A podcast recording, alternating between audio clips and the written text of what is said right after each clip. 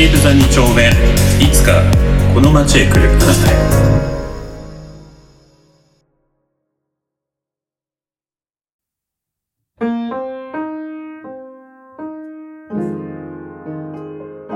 へえー本日のゲストはこの方です。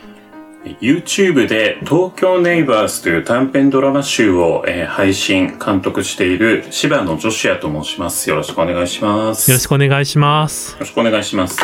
今日がちょっと初めての通話って感じになっちゃうんで、ドキドキしてるんですけど。そうなんですよね。あのーこの状況にぴったりな感じでね、あのーリアルをしていないけれども、通話で初めてリアルしているっていうよろしくお願いします。よろしくお願いします。はい。えっと、では、ジョシア監督の、えっと、セクシュアリティは、えっ、と、ゲイですね。もう完全な男好きですね。幼稚園の時から筋金入りの男好きでございます。はい。なかなか早いですね。早かったですね。ん本当に、あの、自覚してましたね。うん、好きになるのは男の子だったね。なんか、何きっかけとかありました？なん、いや、もうでもね、幼稚園の時から男に興味があったね。不思議なもので、何なんだろう。まあ、そこをちょっと掘り下げる話じゃないと思うんで、さらっといきますけど、はい。はい。えっと、普段はお仕事とか趣味だとか何をされている方なんでしょうか？えーっと、本業はですね、えーと、フォトグラファーとデザイナーをやってまして、えーと、まあ、ツイッターとかホームページとかね、あの、芝の女子屋で検索していただくと、えーと、まあ、アイスランドを11年ほど撮り続けてるので、まあ、それに関するちょっと情報だったりとか、あの、まあ、ライブとかイベントのね、写真を撮影では撮ることが多いんで、まあ、そういうのをメインでこう情報が出てくると思うんですけど、この傍ら、あの本当これは趣味なんですけど、YouTube の方でね、まあゲイの人向けというかゲイをテーマにした、えーまあドラマ仕立てのムービーを流し続けているという感じでしょうか。そうですね。僕も監督を知ったきっかけは東京ネイバーズで、あれはえ完全に趣味でやられてるっていうことで、完全に趣味ですね。前にもね、別なポッドキャストで話したんですけども、あの、特に誰も儲かっておりません。えー収益化もできるんですけど、してませんというので、ちょっと関係者からバカじゃないのかといつも言われてますけれども、あのー趣味でやっております。改めてちょっと今回お話しする前に見返そうかなと思って YouTube の方を見て、再生数が最初のシーズンの第1話とかだと8万7千とかですかね、今。そうだね。ちょうど5月末で丸3年ぐらい経つんだけど、おかげさまでファーストシーズンの音第一話は、まあやっぱり名刺代わりっていうところもあるんで、あの、最初にね、もちろん見る方が多いんで、全シーズンをね、まあ足すと、多分80番ぐらい今いってる感じなのかな。始まった当初にすごい Twitter 上でバズってというか、いや、本当にね、あのーお時間割いていただいた皆さんには申し訳ない気持ちとありがとうという気持ちでいっぱいです、本当に。いや、もう素晴らしい作品なんで。うちわでね、あの、本当に関係者がまず見てくれればいいかなと思って、あの、作り始めた本当実験的なね、企画だったので、こうしてやっぱり結構あの、海外の方からの反応とかね、連絡とかもいただくので、ありがたいなと思ってますね、本当にね。確かあれですよね、英語字幕をつけたバージョンも。そうだね。あの、YouTube の機能で、ファーストシーズンとセカンドシーズン、あと、東京湾ミニッツ探偵はよく眠るという一応解決編の探偵ドラマというのを撮ったんですけれども、これに関しては英語の字幕がついてますね。そうですよね。そういうところでこう、インターネットっていう媒体の魅力だったりとか、うん。後から字幕をアップデートできるっていうのも一つ YouTube らしさがあっていいなと思いました。そうですね。まあ、それがね、なんかきっかけで、ローソン君にも、あの、こうして知っていただけたのなら、本当に良かったなと思います。はい。はい、ありがとうございます。じゃあ、最初のトークテーマに行きたいと思います。えー、二丁目との出会いということで、えっと、は初めて二丁目に行った時の話をしていただきたいんですけど、えーっと、初めて2丁目に行ったのは、年齢で言うと、まあ大体20歳前後ぐらいだったと思うんですけど、会社の、なんかバイトをね、その時やってた知り合いの、なんか男、男の人がゲイで、彼も確か行ったことがなかったのね、2丁目に。で、なんか一緒に行こうみたいな話になって行ったのが初めてですね。なるほど。えっと、二丁目に行く前に、どこか他のゲイバーだったりとかゲイタウンとかにも行ったことはなかった感じですかね。なんかね、もうそこら辺は本当にちょっと時代が出ちゃって恥ずかしいんだけど、あのー、インターネットとかもまだなかったし、携帯電話とかをみんなが持ってるような時代でもなかったんで、情報がやっぱりとにかくなくて、でも、なんかあの、宝島社の宝島っていう雑誌で、そのゲイブームが来てるみたいな特集とかを、ちらほら始めてる時期ではあったのかな。だからそういうのを見て、ああ、じゃあ二丁目行ってみたいな、みたいな感じはあったね。確かにそのアングラーとか、まあサブカルのくくりの中でゲイとか同性愛ってよく語られますもんね。当時は、うん、特にそうだったかもしれないね。えっと、初めてその二丁目に行った時っていうのは、成功だったと言いますか？それとも何か失敗だったりとか？あのー、これは別に話を作ってるわけじゃなくて、本当にそうだったんだけども、あのー、何にももちろん調べるものがないから、まあ、あと、なんだろうな、まあ、そういう術がちょっと自分はなかったんで、飛び込みで行っちゃったんだよね、バーに。そしたら、なんかすごくこう、冷たい雰囲気なのね、まあまあも含めて。まあお客さんが特にそうだったかな。ただまあちょっとこう、いて気がついたのが、あの、ほんと、ふけせんバーだったんですよ、そこが。ふけ、ふけふけね、しかも。あの、熟年の人同士がくっつきたいバーに飛び込みで入っちゃったんで、まあ相手にされないよね、二十歳ぐらいの子がね。で、あ、なんかちょっと雰囲気違うのかなっていうのをちょっとずつ気づき始めて、で、ママに、あの、ちょっとあなたたちどうしてきたのみたいなことを聞かれて、それでこう分かって、まあ、そそくさと帰ったみたいなね、感じだったんで、まあ、成功か失敗かで言うと多分失敗なんだろうな。なるほど。その後じゃあ、なんか他のお店に行ったりとかっていうのは？まあ、でもやっぱりさすがに一回行ってそれだけだとちょっと残念すぎるんで、まあその後少しその一緒にいた人がね、調べてくれて、えっ、ー、と、何件か行って、まあそういうところは、あのー、なんていうのかな、ちょっと特殊なね、あの年齢層とか性癖のバーとかがなかったんで、まあ、そこでは21、2ぐらいの頃は何度か飲みに行ったりしてたのかな。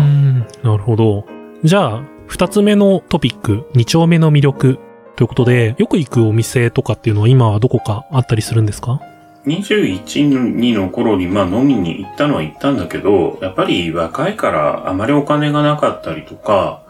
あとそうだなちょっと自分の場合、お酒を飲むのが純粋に好きだったんで、えっ、ー、と、やっぱり普通の居酒屋とかに 結構飲みに行った方がたくさん飲めるっていうのはあるから、まあ、ストレートの友達の方がやっぱり当時は多かったんで、普通に飲みに行っちゃったんだよね、なんか。で、結構2丁目からは足が遠のいてしまって、あんまり20代はね、だからそういう経験がないまま過ぎてしまって、また改めてちょっと飲みに出てみようかなと思い始めたのは30過ぎてからですね。そういう意味ではね。で、あの、何度か行ったりするバーとかっていうのはその時々ではあったんですけど、うん、どっちかっていうとちょっと二丁目とは特殊な関わり方をしたというか、まあカメラをやり始めてたんで当時。どこか特定のバーによく飲みに行くっていうよりかは、えっ、ー、と、まあ、例えばクラブ、そうだね。まあ、当時で言ったら旧アーチさんでやってるイベントとかに、まあ、よく遊びに行ってたんで、まあ、その流れで、なんか撮影を頼まれる機会みたいのが増えてきて、で、そうですね。だからまあ飲み屋というよりかは結構クラブに行って、撮影で関わるみたいな形がすごく多くなってきて、あと、今でもあるのかな？あの、二丁目河原版っていうお店に置いてある、お店紹介の、えっ、ー、と、リーフレットの撮影を一時担当してたんで、その時はこう3ヶ月に一度ぐらい20件ずつぐらいまとめてバーの撮影に入るんで、なんだろう、そういう意味では別にこう本当レズビアンのバーだったりとか、あの自分があんまり行かなそうなお店とかも関係なくね、回っていくから、多分1年ちょっとぐらいやってたんで、その時期は撮影で100件ぐらいやっぱり回ったよね。ただ、まあその後もね、結局よりこう撮影で関わるみたいな形のことが多くなってってしまって、個人的にあんまり飲みに行くっていうのはちょっと減ってった感じはあります。なるほど。ゲイコミュニティとの関わり方っていうのも結構いろんなルートがあるなっていうのはありますよね。そうだね。なんかその、まあ、今回、この、ポッドキャストの趣旨が、まあ、あまりちょっとこう、まだ2丁目とか、いわゆるそうゲイバーに行ったことない人に来てもらうきっかけに、あの、なるような話をっていうことだったんで、まあ、それで言うと、うーん、自分はなんかこう、どっぷり一つのバーとかね、好きなバーにこう通い続けるってとかっていうタイプでは本当にないし、どちらかというと、そういう本当撮影とかがなかったら、本当に2丁目に行く機会とかもっとなかっただろうなと思うんで、そうですね。ゲイコミュニティとの関わり方っていうと、まあ、例えば、アクターさんがやってるようなデリバリーボーイズっていう活動だったりとか、はいはい。それがこう2丁目の各お店にコンドームを配りに行くみたいなやってるね。ものなんですけど、そういう直接お店と関わるだけじゃなくて他のルートでの関わり方っていうのは、今2丁目コミュニティの中にいなくても、きっかけとして一つあるのかなっていうのは思いますね。うーん、なんか、どうしてもこう、飲みにね、行ったり、あの、本当にそのクラブで、まあいい意味で騒ぎに行ったりとかっていうのができないと、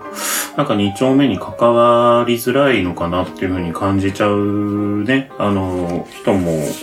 若い人だといるかもしれないんだけど、なんか自分がやっぱり知ってる限りでも本当にその音楽を純粋にやってる人たちだったりとか、まあ自分みたいにやっぱりカメラをじゃあ撮る技術が多少ある人だったりとか、あと多いのだとやっぱヘアメイクの人とかね、まあ、最近だったらやっぱりダンサーさんだったりとか、特殊技能というか、多少なんかそういうものを持ってることで、あの、自然と二丁目のね、なんかそういうカルチャーに関わっていく流れができていくみたいのは、うん、なんか一つのこう関わり方として多分あると思うんで、こうやりたいこととかにもよるけど、ちょっとそういう、なんか、趣味とか技術みたいなの持ってる人だったら、なんか、あの、純粋になんか飲めなくてもね、うん、なんかそういうところに行って、こう仲良くなってったり、馴染んでったりっていうやり方はあるのかなっていうふうに感じてもらってもいいのかもしれないですね。ありがとうございます。まあ、ちょっと話はずれるんですけど、その東京ネイバーズっていうそのゲイ、ゲイをテーマに、特にゲイバーだったりとかが実際に出てきたりするんですけど、あの、まあ、そういう作品を撮ろうと思ったきっかけっていうのはどういうところからだったんですかね？東京ネイバース自体はね、あまり実はそのメッセージ性みたいなものはなくて、やっぱり自分が写真やってる人間だからかもしれないんですけど、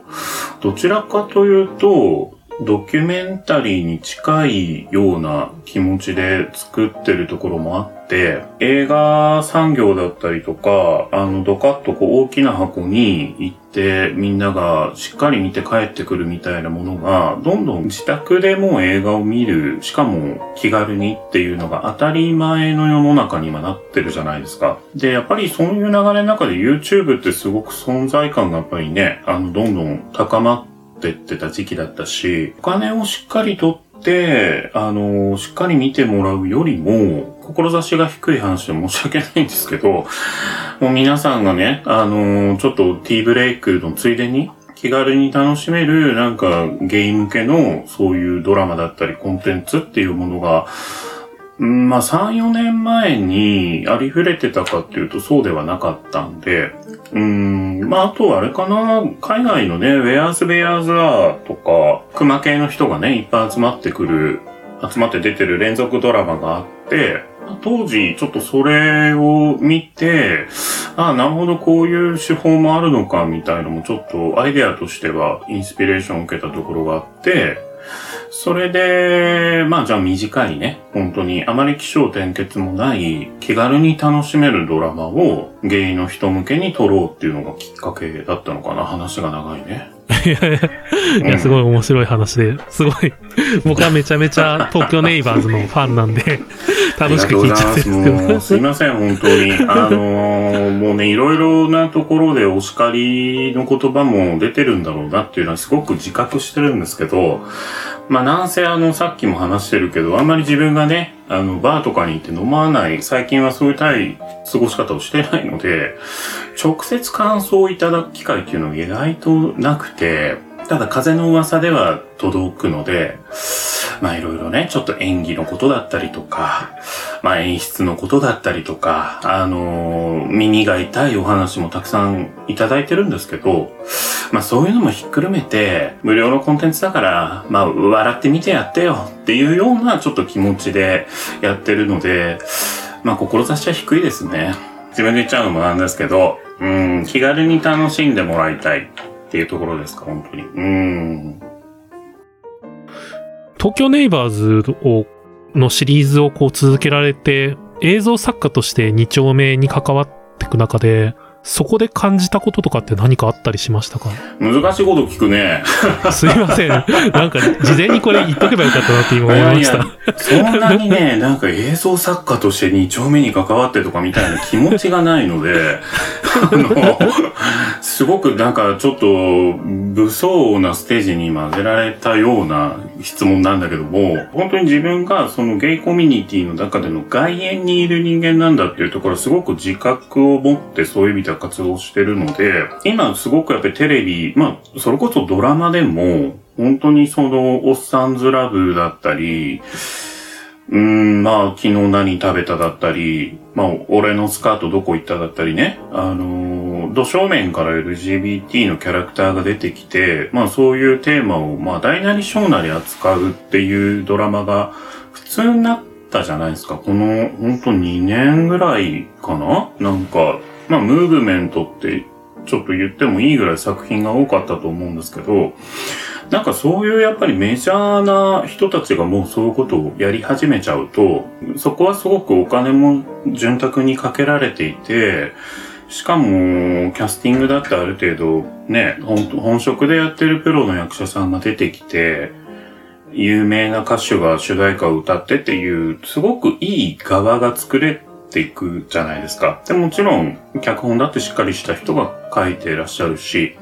エンターテインメントとしてはすごくやっぱり楽しめるものが出来上がっていくよね、そこは。っていう流れがある中で、逆にじゃあそういうものでもない、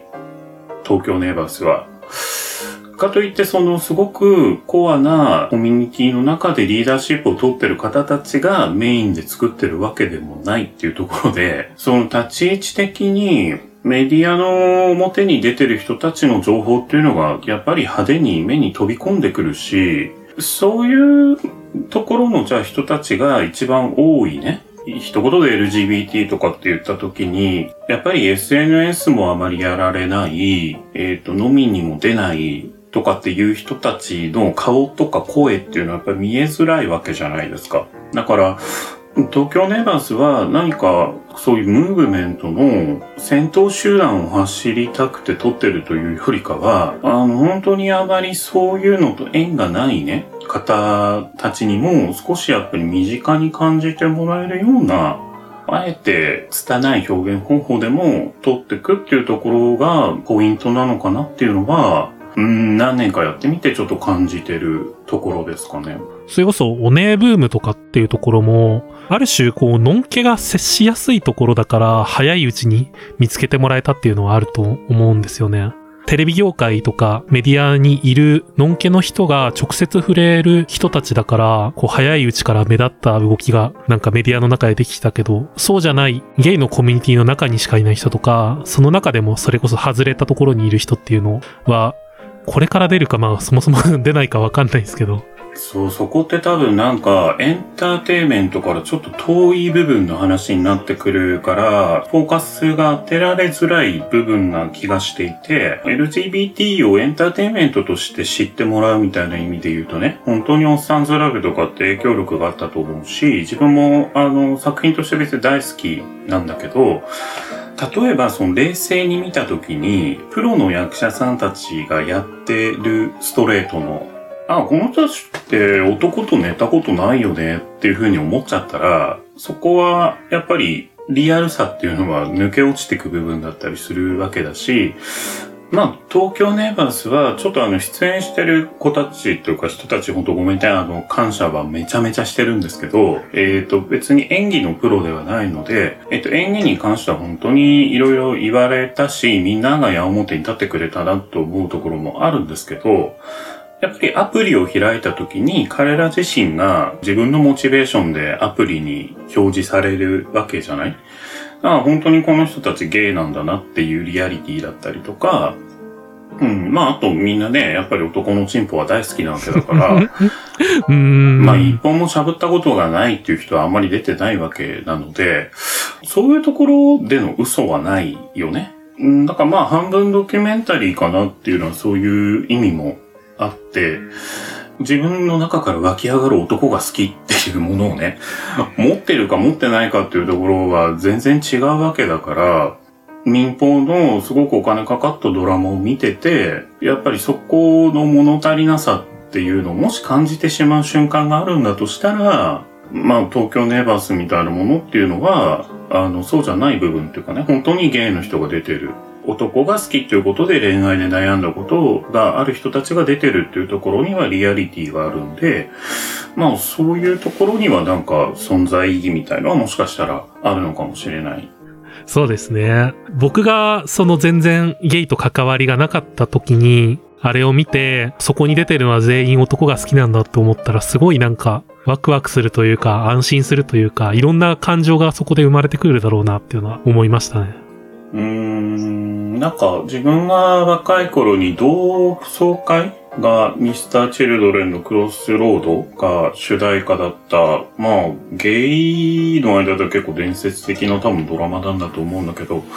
まあ、ああいうものが当時、結構ね、まあ、セックスシーンも、そんなにダイレクトじゃなくても描かれてたりとか、テレビでやったらすごく影響があったし、うん、でもまあ、当時で考えてもね、じゃあそこに出てる役者さんたちっていうのはやっぱりストレートの人たちだし、ゲイのセクシャリティの人たちが純粋に集まってね、やってるっていうのが今の空気感なのかなっていうのは思いますかね。はい。ありがとうございます。じゃあ、えっと、最後のテーマ。えいつかこの街へ来るあなたへ。ということで、えっと、一部ちょっと重なる内容にはなってしまうんですけど、えー、これからゲイコミュニティに踏み出そうとする人へのアドバイスやメッセージをお願いします。本当にね、苦手なことですね。そういうことがあまりないんだな、俺にな。あの、皆さん、他のね、ポッドキャストをやられてる方とかすごくいい話をされてるので、は難しいと思ったんですけど、老人臭いことを言うと、まあ人生、人生山あり谷ありなので、あの、本当にタイミングとか波みたいなものって、なんていうのかな、努力とかとはちょっと違うところで大事だなと思っていて、やっぱりどんだけ頑張って努力したりとか、すごく勉強したりとかしても、なんかね、いい波をやっぱりうまくつかめないと、なんか人生ってやっぱり広がらないし楽しめないのかなっていう気がするんですよ。ただ、やっぱりその、じゃあ波に乗ったり、チャンスを掴んでたりするにはね、どうしても家に引きこもってたら、そういうことっていうのはなかなか起きてこないので、うーん、なんだろうな、その、コミュニケーション能力があって、そういうところ、まあ飲み屋だったり、クラブだったりってどんどん友達作っていけちゃいますっていう人はもうほっといてもそれができる人たちなんで、あの、そこはもうね、あの、ご自由にどんどんやってもらえばいいと思うんだけども、自分がなんか思うのはそうじゃない人たちね。うん、まあ自分なんかもちょっとそういう若者だったから思うんだけど、ちょっと無駄に自意識が高くて、人からこう思われるんじゃないかとかさ、なんかこういうことやったらなんかこう非難されるんじゃないかみたいな、ある意味俯瞰の視点を持ってる人ってちょっと身動きが取りづらくなったりしがちだから、聞かなくてもいいちょっと自分の声を聞きすぎちゃって、いい波をね、キャッチし逃してっちゃってることってすごく多くなっちゃうと思うんで、いい波が来てんのかなみたいなことは、あんまりこう、外に出なかったとしてもね、もしそういうちょっと気持ちが少しは持てるなんかバイオリズムの時があったら、街に出てみたりとかお店に行ったり、クラブに行ったりとかして、その波をちゃんとキャッチできる機会をやっぱ作っていく。で、もし、そういう気持ちに今でもなれない。僕はどうしても、なんかあんまり人と喋るのも得意じゃないし、お酒飲むのも好きじゃないし、っていうふうに、やっぱりなってしまうのであれば、一人の時にできることをたくさんやっとく。だからそれは本たくさん読むでもいい、映画をたくさん見るでもいいし、もう勉強するのが嫌いだったらゲームずっとやっててもいいんですよ。そしたら。だから、やっぱり引きこもってる時間というより無駄じゃなくて、趣味とかね、そういうものを突き詰めておく時間なんだなっていうふうに思ってもいいんじゃないかな。ただ、出てみようかなって思える気持ちが少しでも芽生えた時は、出てみる。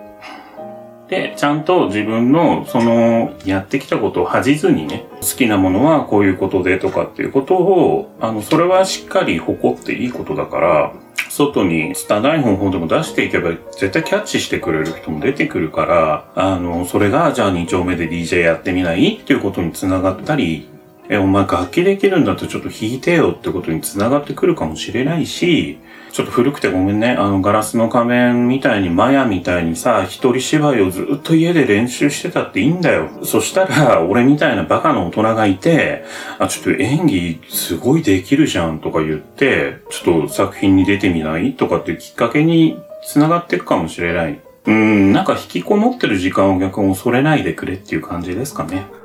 いや、なんだろうな、僕もゲイコミュニティに入れないうまく入れないことっていうのがある種コンプレックスだった時期もあったんで、ゲイだからこれをしなきゃいけないっていうこともないし、まあ今まさにこう2丁目に実際にリアルな場として出ていくっていうのが難しい時期なので、まあそういう時にゲイ以外の部分だったりとかをいろいろ考えたり、逆にセクシュアリティにどんどん向き合ってみたりとかっていうのを一人でやってみるのも、それはそれでプラスになるんじゃないかなと思いましたね。うん、なんかそういうタイミングだよね。自然と向き合わざるを得ないというか、セックス一つとってもウイルスって思うとね、とそんなにトピックがない時に比べると、ほいほい、やっぱりやりづらいのかなとも思うし、やっぱり発展場とかもね、今苦しいと思うんですよ。濃厚接触中の濃厚接触なので、うーん、でもなんか個人的には結構そういうカルチャーもやっぱりなくならないでほしいなという気持ちは結構強くてですね。うーん、なんていうのかな。セックスみたいなものを抜きにしちゃったらゲイであることの意味ってなんだっけって本当になってっちゃう部分の話なんで、あの、あまり表に出づらいし、フォーカスしづらいんだけど、うーん、発展場とかっていうのはね、あの、素敵なカルチャーなんで、まあ、飲み屋、クラブ、まあそういうね、あの、セックスをする場所っていうのはある意味ワンセットで考えていただきたいなみたいな気持ちもあるので、そういう意味では火が消えないでほしいなとやっぱり思うかな。なんかすごいこれだと発展場にしか行ってないおかまみたいになってくる。お世話になってた時期もあるんでね、そういうことにね。はい。やっぱクラブでも、ふんどしバーでも、あ、ふんどしバーっていうかバーでも、やっぱりあのエロ系のイベントっていうのは大人気なんでね。切っても切り離せません。そこはね。うん。でも東京ネバースではちょっとダイレクトにもろ出しで出ちゃうとまずいのでなかなか描きづらいんですけども、まあみんな肌色は好きだよね。でも YouTube の方もやっぱ肌色のサムネイルの回がすごい急に増えてて再生数が。そうなんです。まあまあ本当に出演してくれたお二人に大感謝だし、あのー、騙してあれを撮ったわけではないので、どこまで OK ですかっていうのは聞いてね、自主規制などもかけながら撮ってるんですけども、まあやっぱり、なんだろうね、見えない部分でしょ？ああいうこう、もうまあもちろん、もっとえげつない AV とかいっぱい上がってるからそういうの見ればいいんだけど、ああ、でもちゃんとお金払ってみんな買って買おうね。なんだけど、ピロートークみたいなさ、部分っていうのは逆に AV とかには収録あんまりされないし、うん、まあたまにそのおまけでさ、そういうなんか演者の普段の姿をボーナスリスクでとかっていうのはもちろんありますけど、それにしてもね、やっぱりちょっと話のテーマみたいなところが本当にみんなが興味あるものなのかっていうのはまた別なんで、まあ、この前の肌色会とあえて呼ぼう、うん、は、ちょっとそこを、まあ、あの、整理して撮影してみたみたいなところですかね。そうですね。そういうところをまさにこう知りたいっていう人とかっていうのはいると思うんで、まだこう、ゲイと会ったことないとか。それ、ローソン君とさっき雑談してた時に出た話かもしれないけど、